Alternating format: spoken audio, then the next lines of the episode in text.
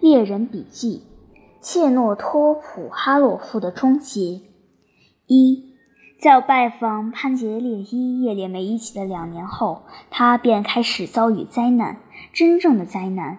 在这之前，种种的不快与失败，甚至是不幸，在他身上也都发生过，但他都没当回事，继续当着生活的主人。第一个令他震惊的灾难，对他来说是最敏感的。玛莎与他分开了。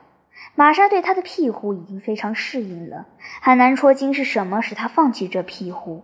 直到最后，切尔托普哈诺夫都认为使玛莎变心的是一位年轻的邻居，这是一位退伍的枪骑兵大卫，外号亚夫。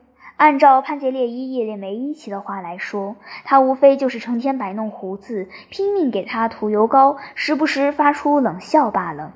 看来还是玛莎自己身上放浪的丝刚血液起了作用。总之，一个美好的夏夜，玛莎将自己的衣物收进一只小包裹，便从切尔托夫哈诺夫家里离开了。在这之前，他蜷缩在墙角，靠着墙壁，像只受伤的狐狸一般，整整坐了三天，跟任何人不说一句话。一会儿用目光扫着周围，一会儿又陷入沉思，要不就是挑起眉毛，微微呲着牙，双手抱合，仿佛要将自己裹起来。这种安静之前在他身上也发生过，只不过从未持续的如此久。切尔托普哈诺夫是知道的，因此没有去打扰他，自己也没太在意。不过，当他的狗舍里处理完最后两只，按照训犬师的话来说是两眼翻白了的追逐犬，回到屋里时，女仆声音颤抖地向他禀报：“玛利亚·安金费耶夫娜吩咐向他问好，祝他一切顺心。他自己再也不会回来了。”切尔托夫哈诺夫在原地转了两圈，嘶吼了几声，便立刻冲去找逃跑的人了。走之前，他还带上了手枪。他在离家两俄里左右的地方追上了他。他正走在白桦林旁，去往县城的大路上。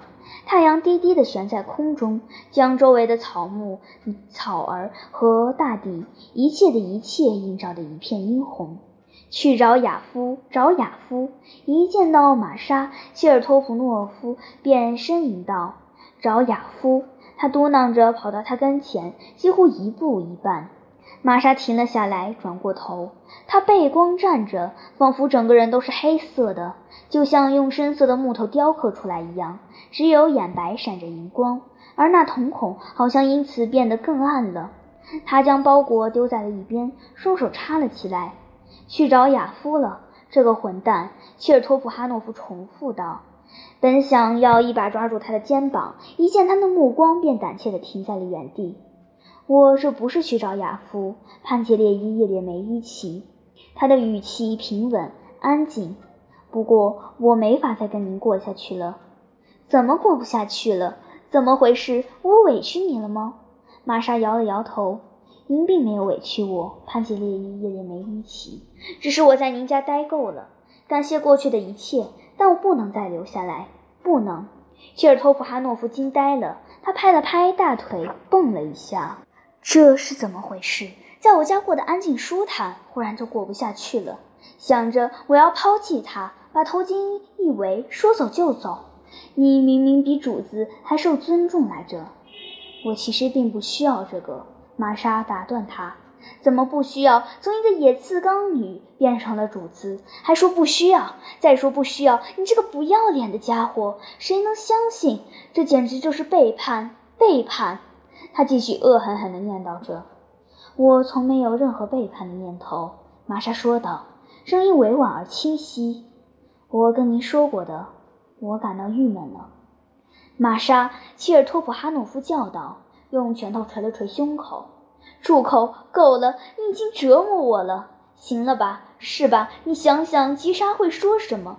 你好歹可怜可怜她吧。请代我向吉红伊万内奇问好。”转告他，切尔托夫哈诺夫挥了挥手：“你在扯谎，你走不掉的。你那亚夫才等不到你呢。”亚夫先生，玛莎本要继续说下去，他算哪门子亚夫先生？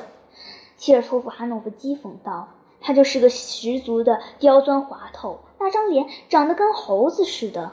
切尔托普哈诺夫跟玛莎吵了整整半个小时，他一会儿靠到他近前，一会儿又撬开去。只见他时而朝他挥手，时而对他深深行礼，又哭又骂。我不能，玛莎重复着。我感到郁闷，太难受了。渐渐的，他的神色变得漠然，像是昏昏欲睡，以至于切尔托普哈诺夫问他是不是被灌了迷魂药。郁闷，他第十次重复着。我要是把你宰了呢？他忽然掏出手枪，嚷道。玛莎微笑了一下，她的神色精神了。怎么着，请下手吧，潘杰列伊叶列梅伊奇，您请便。不过我是不会回去的。不回去？切尔托普哈诺夫扣动了扳机。不会回去的，亲爱的，这辈子也不再回去。我说话算话。切尔托普哈诺夫忽然将枪塞到了他手里，蹲了下去。这样的话，你就杀了我吧。没有你，我也不想过了。既然我叫你厌烦了，那么我对一切也都厌烦了。玛莎弯下身子，拾起自己的包裹，把枪放到草地上，让枪口不朝着切尔托普哈诺夫，自己则朝他靠近了一些。亲爱的，你为啥这这么寻死觅活呢？难道不了解我们斯冈女人吗？我们的脾性如此。玉门一来，心儿就被召唤去遥远的地方，还留下来做什么呢？你忘记自己的玛莎吧，这样的女伴你是再也找不到了。我心爱的，我也不会忘记你的，但我们共同的生活就到此为止吧。我多爱你呀，玛莎！切尔托普哈诺夫用手捂住脸，嘟囔着：“我也爱过你，亲爱的朋友，潘杰列伊叶列梅伊奇。”我多爱你呀，爱的简直忘乎所以了。我这一想，你本来过得好好的，忽然毫无原因就要离开我，就这么去流浪。我想要不是我一无所有，你也不会抛下我了。听着这些话，玛莎冷笑了。你不是说我不计较金钱来着吗？他说着，捶了一下切尔托普哈诺夫的肩。他跳了起来。那么，起码我这儿拿点钱去，否则你身无分文怎么办？或者你最好杀了我吧！我跟你说，你就一下子把我干掉吧。玛莎再次摇了摇头。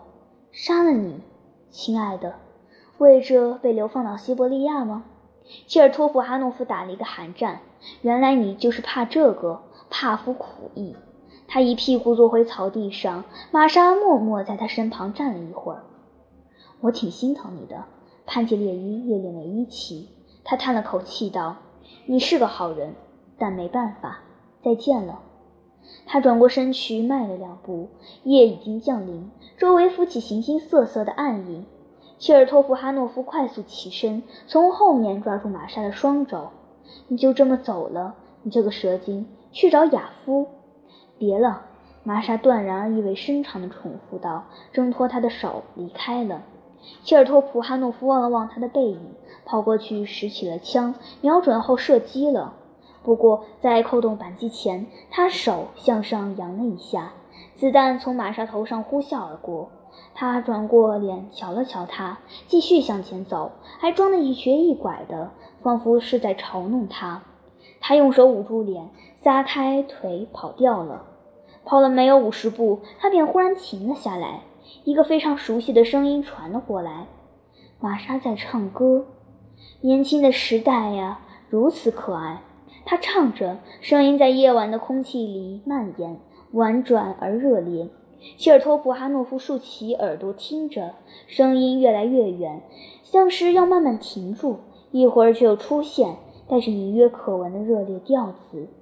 他这是在故意刺激我，切尔托普哈诺夫想，却又立刻呻吟道。不，他这是在跟我永别，立刻泪如雨下。第二天，切尔托普哈诺夫去了亚夫先生的公寓。亚夫是个勤于交际的人，受不了乡下的所居生活，便住到了县城里。按照他自己的说法，也好离小姐们更近一些。亚夫不在家，他的侍卫说，他前一天去了莫斯科。就是这么回事，切尔托普哈诺夫愤愤地嚷道。他俩勾结好了。他跟他跑了。不过，他不顾侍卫的阻拦，闯进枪骑兵大卫的书房。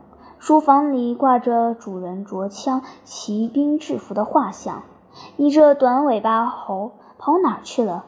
切尔托普哈诺夫吼着，跳上沙发。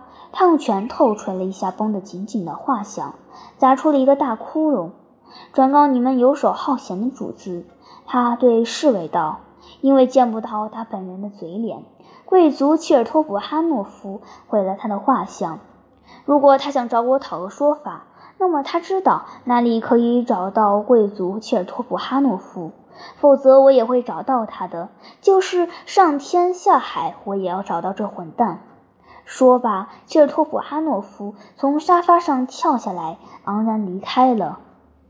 亚夫先生没有向他讨什么说法，甚至都没有遇见过他。切尔托普哈诺夫也没再去找这位敌手，事情便这么不了了之。玛莎在这之后很快就杳无音讯。切尔托普哈诺夫差点又开始酗酒，却又回过神来。不过紧接着，第二场灾难便降临了。